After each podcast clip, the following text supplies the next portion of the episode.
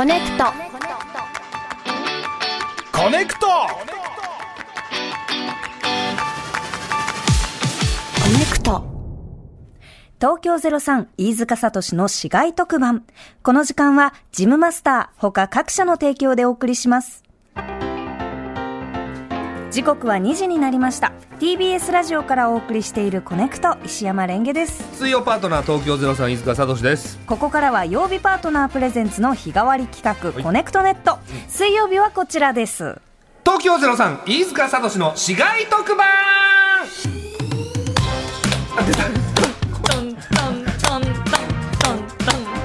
毎回特定のしゃべりづらいわ一回やめよう。やめましょうか。毎回特定の市街局番でくくった地域の情報をお届けする特別番組いわゆる特番をお送りするコーナーでございます、はい。ちょっとオープニングからのこの手拍子？手拍子やっぱりやってると楽しいです。楽しいんだけどさ テンポ悪くならない？逆に。進行はねうん。なかなか厳しいものがありますね。まあ、先週はですね、はい。えー宮城の石巻市などを含む0225、でタイトルが「飯塚聡の運命門取れたてほやほや」という番組をお送りいたしました、はい。でですね、ホヤドルの萌えさん、はい。あのインパクトの強い方。えーえー全身オレンジ色ならぬホヤ色で決めた。ホヤ色なんですよ、はい。すごいですね。全身オレンジですねそしたらホヤ色ですって 絶対。ブチギレられましたけど、えーその萌えさんが現れて、ホヤのね、うん。良さを我々に伝えに来てくれたと、嬉しかったですね。ホヤおにぎりとか、はい。ホヤ水明とか。あのお家でもあの宮城のお酒を用意して、あのホヤで一杯いただきました。おどうでしたか？美味しかったですね。やっぱりあれは不思議な味ですね。不思議だけど美味しい。あのいろいろあのホヤのことをご紹介いただきましたけど、はい。リスナーさんで、うん。あの宮城のホヤ祭りにああ大宮のホヤ祭りに行ってきた方がいるやるってそうです。言ってた、はい。萌えさんが。えっとラジオネーム日本酒ポンポンさん、はい。ほやっほー。ほやっほー。を先週に引き続き、うん。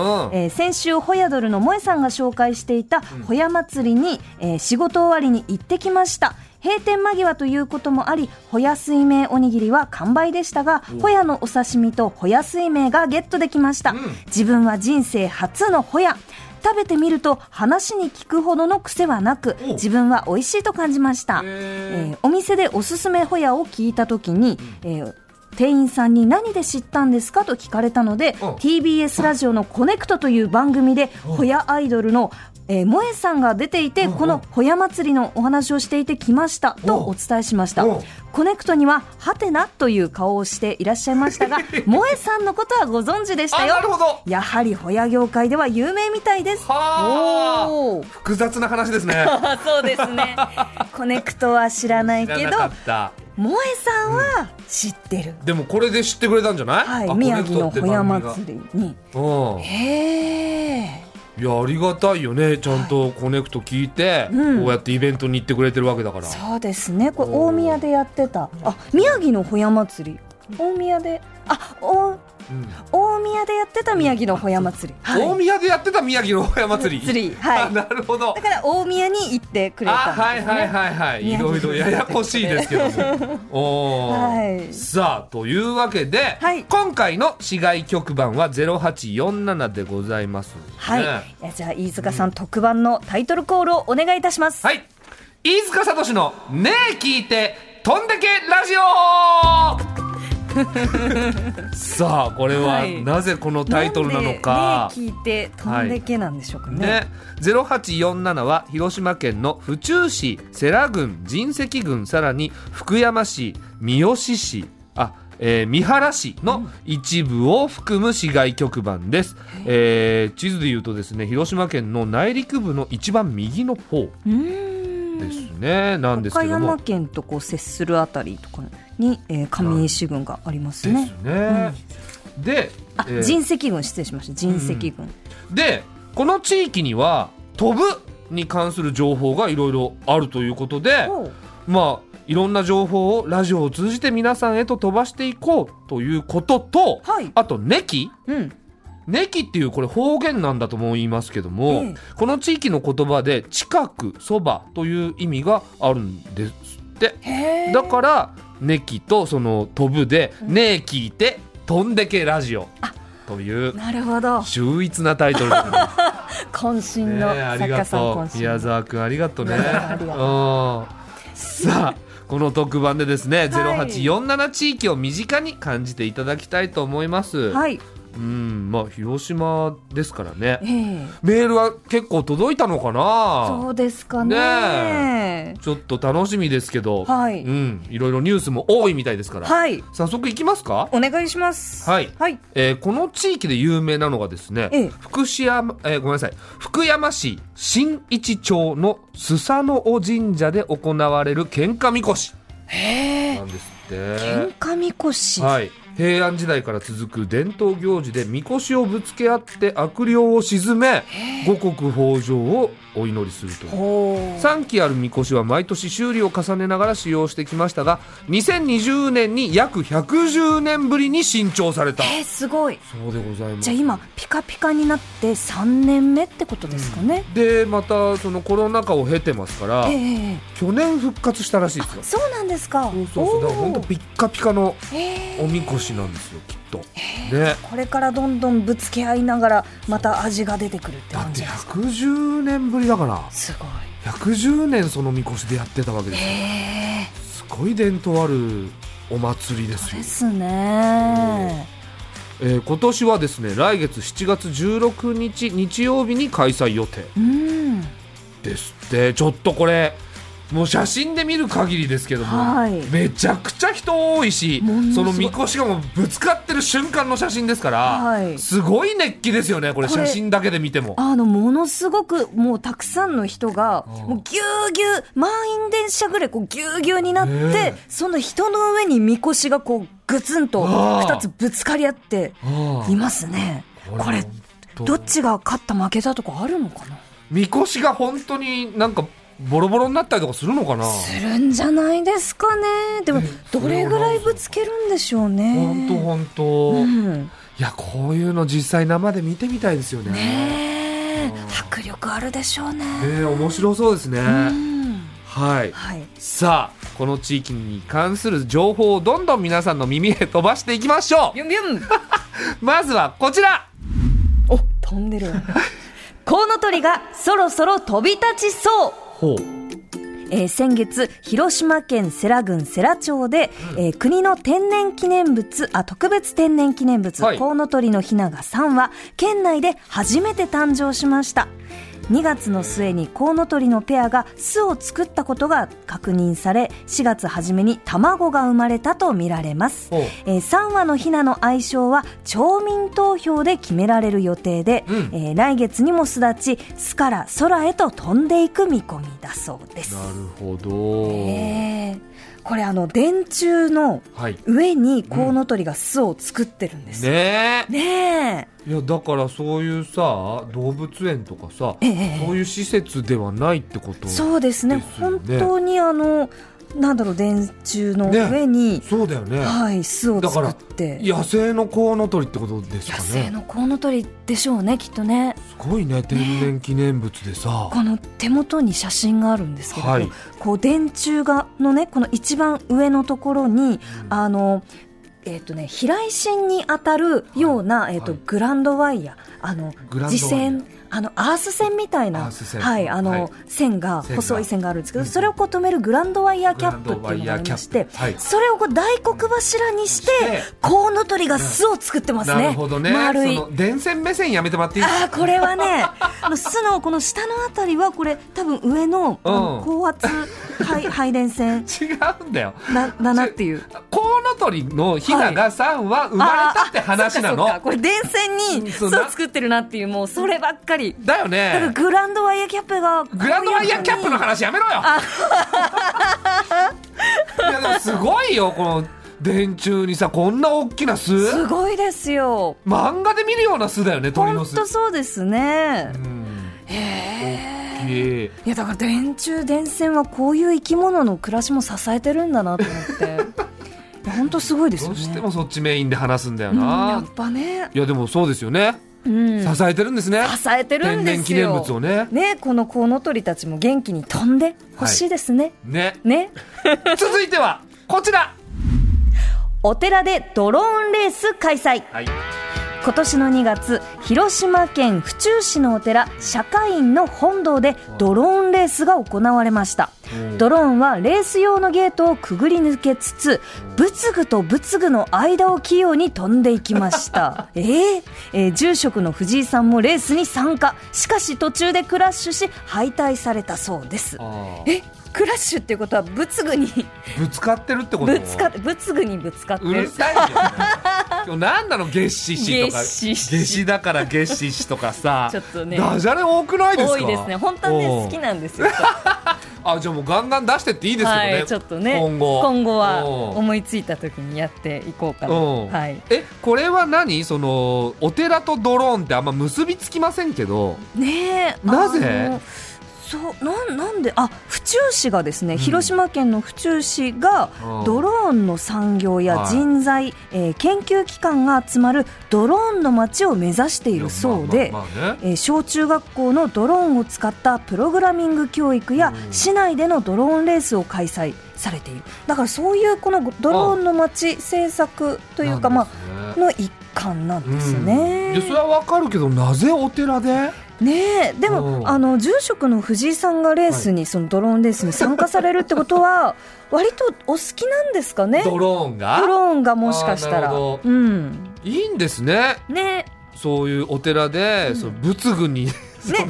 あの今回飛ばしたドローンは軽量であの小さくて柔らかいドローンなので、うんうんうん。あの仏具とかにぶつかっても大丈夫らしい。そんな仏具にぶつかっていい理由とかあんの？ね、なんかこうやっぱりうん。あのリンっていうんですか？あのチーンっていう、はいはいはい。あの仏具とかにこう当たったらうん。音が鳴っちゃったりするんですかね。バチ当たりではないのかな、ね。いいのかな、まあ結構ねあの仏教のなんかお寺とかでそのはい。DJ イベントやったりとか、ああ結構いいんだそういうのって、ねあの寛大なんですね。寛大なイメージありますね。あ。だとしたら面白そうですね、うん。うん。結構だからレースとかも盛り上がりそうですもんね。そうですね。楽しそうですね。楽しそう、うん。さあ続いてはこちら。はい。タワーの上から紙飛行機を飛ばせる。ほう。えー神石郡神石高原町には紙飛行機を飛ばすために作られた豊松紙飛行機タワーがあります。標高663メートルの与那山山頂公園にそびえ立つタワーは高さおよそ26メートル。ビル5階分の高さに相当する展望室から紙飛行機を飛ばせます、えーこちらの豊松紙飛行機タワーの西川昇さんとお電話がつながっています。あ本当？はい。もしもーし。あ、もしもし。こんにちは。こんにちこんには。ちは。よろしくお願いします。西川です。あ西川さん。よろしくお願いします。お願いします。はえっーい。ありとがとうございます。ありがとうございます。こちらこそです。えっと西川さんははい。その紙飛行機タワーの方。肩いうよりか、ここでね、私がお留守番をしてます。お留守そうなん番ですか。お留守番ってなんだろう、え？お留守番というのはその紙飛行機をその飛ばすタワーのえっ、とおおお留守番？あなんかその、うん。普段、うん。はい。えっと、紙飛行機タワーで、えっと、紙飛行機を飛ばしに来てる人うん。のお手伝いをされたりしてるんですかね、まあ、簡単にはそうなります。ああ、なるほど、なるほど。あの、まあ、お客さんおいでになれば、受付をしたり、えへー。それからお客さんがおられないときには、あのーどう言いますか、周辺をね、うん。あの周辺に草が生えたり、木が倒れたり、まあいろいろするんですけど、まあはい台風の後は大変なんですが、ええそういうような管理をやっております。ああ管理もなさってる。管理人さんみたはい。い。なるほど。えこのタワーは紙飛行機を飛ばすために作られたタワーなんですか？そうなんです。お珍しいですね。この紙飛行機、はい。うん。はいはい。あ、どうぞどうぞ、はい。失礼しました。えどうぞどうぞ。あ今譲り合ってます、ええ、西川さんどうぞ。あのね、はい。これはもう、はすでにここに立てて、えー平成15年にここへ建てられたんです。平成15年はい。だから今、20年をやってるんですよね、そう今年が。長いですね。20年ここ、まあ私はまだ20年はならないけど、はいほとんど16年ぐらいやってますか、おー16年、17年ぐらいやって17ます。年わ、すごいですね。えなぜその紙飛行機を飛ばすためにタワーが作られたんですか？あのー実はそのことなんだけどね、うん。あのー私の社長、社はい。長うん、私が勤めてる会社の社長さんが、はい。あのー大学時分に、うん。大学時分に、はい。はい。あのー実はその、どう言いますかね、うん。紙飛行機にちょっと興味があって、ええ。うん。それを、その紙飛行機をずっとまあ、お追ってこられたんですが、ええ。はい。どっちみち、そうですね、おる機種が大体1000種類ぐらいあるんですよ。あ、紙飛行機で作るその飛行機の折り方種類ってことですか、そうですそね。んなにあるの？それが1000種類ほどあるんです。一千種類。1000種類もあるんですか？えーだからその、その、どういうおったのを見てみないと、誰も本にしないんだけども、はい大体そのぐらいえーおる種類があります。えー、すごいですねそれで、まあ、あの、自分はずっと追ってみるだけだけど、うんおるだけではいけないから、はい。やっぱり飛ばさないとね。危険をしてみないといけないでしょう。はいはい。はいはい。そういうことから、その、思いついて、あの、当時の、まあ、今合併しましたけど、はい。ええこの、今は人石高原町になってますけど、はあ。まだあの合併しない豊松の時代に、ええ。その養子がありまして、ええそん当時の村長養子があって、あはいうん、そのが、まあ、すぐ国の方へ、あの、許可をもらい行ったところが、はすぐ許可が下りたという話を聞いております。あ、じゃあそれでタワーができたんですね。それでできたわけ。すごいそれでタワー作っちゃうんだすごいですね。これもまた、あの、建物が、うん。あの、まあ、ちちょっと不思議なんですが、はい。スペースシャトルという言葉を皆さんご存知ですかね？スペースシャトル知ってますよ？はい、知ってます。知ってます？はい、はい。宇宙船ですよね。アメリカがアメリカが月へ打ち上げたロケットの名前ですよね。はいロケット。ええ。それの、あのースペースシャトルいうこの折り方もあるんです。えええそれで、その分の、あの、どういうか、あスペースシャトルを、そのモデルに、うんうんうん。そこの建物ができてるんです。おそうなんですタワーの形がじゃあスペースシャトルみたいになってるんですねなってるんです。はあいや。あちょっとね、ねえ。あの、広島行ったら、うん。ぜひ、うん。皆さんにね、あの西川さんあの本当にあこのお時間ですって。ありがとうございます。っていや本当にあの独特なスローペースのおしゃべりありがとうございます。西川さはい。ね、はい。すごい行ってみたくなりました。んいやあの、本当に。スペースシャトル型のところからピュッとね、飛行機飛ばしてみたいですよ。ねえやっぱり気持ちいいですか？あの、山のてっぺんにあるんだけど、うん。ええあの、柳山いう山のてっぺんにあるんだけど、うん山のてっぺんに。あええだからどこからでも見えるっていうような形になってますけど、まあ、大体これ山の中ですからね、はい。はい。うん、側が全部この山の高さと、まあ、7とはいるなんでね。そうですか。す西川さんありがとうございましたいません。はい。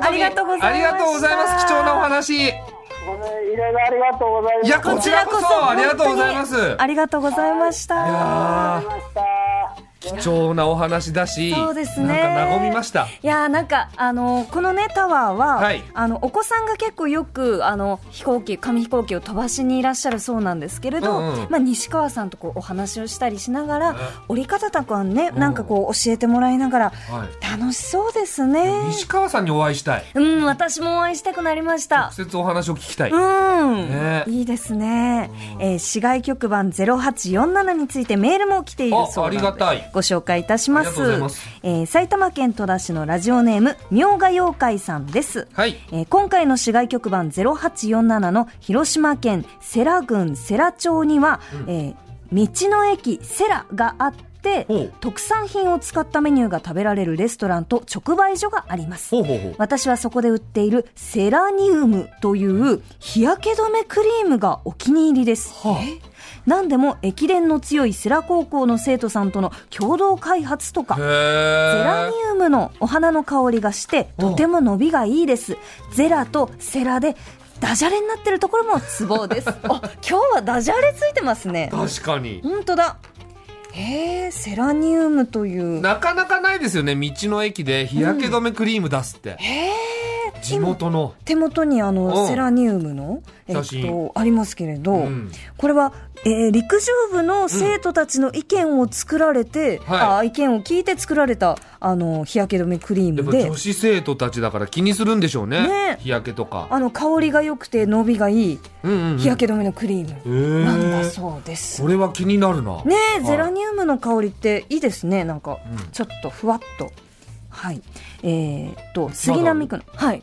もう一通ございます。えー杉並区のラジオネーム、本日はお日柄もよくさん。私が0847といえば、うん大学時代の友人で、えー彼の故郷、福山市新市で、えー彼に連れて行ってもらった観光スポットでもある、吉備津神社です。吉備津神社本殿や、えー木造の狛犬は国の重要文化財に指定されています。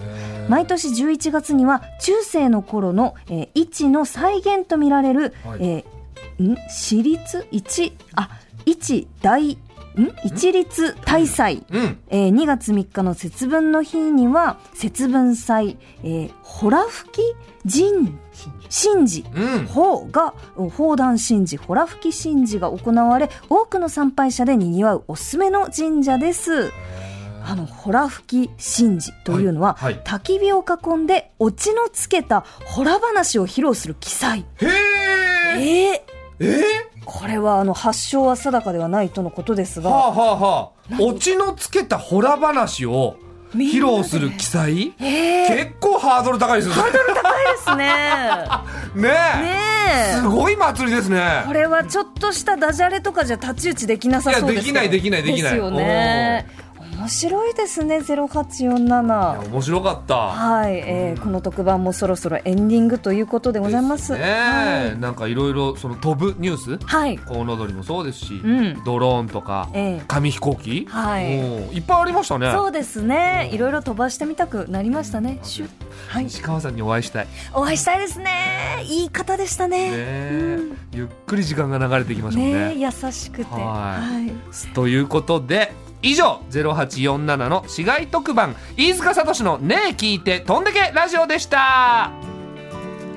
さあそれでは次回の市街局番の地域はい。ランダム抽選して決めていきたいと思います。はい。さおっと、宮沢さんが、あ、うん、あのパソコンを、えー持ってね。持ってきてくれました。押します。はい。お次回はですね、はい0550ゼロ五五ゼロ。どどこでしょこでしょう？う。。0550お、静岡御殿場へえ。えー、御殿場アウトレットのある御ですね殿場、有名なアウトレットモールありますねありますね。ああ御殿場と？えまあ御殿場ですよね。御殿場市のうん、御あたり。殿場市、はい。うん。えー市外局番が0550の地域にお住まいの方、思い出のある方、あなたからの街情報をお待ちしています。はい。えー静岡の静岡県の御殿場市のあたり、うん。0550です、えーメールはこねくとアットマーク tbs.co.jp まで件名に市外局番とつけてください。はい東京03飯塚悟志の市外局番でした。次回もお楽しみに。TBS ポッドキャスト。あなたの平成間違ってます。平成のすべてを目撃したと自称する町浦ピンクが真相を激白。僕もモーニング娘。のメンバーとしてデビューする予定やったんですよ。TBS ポッドキャスト「虚子平成」毎週金曜日更新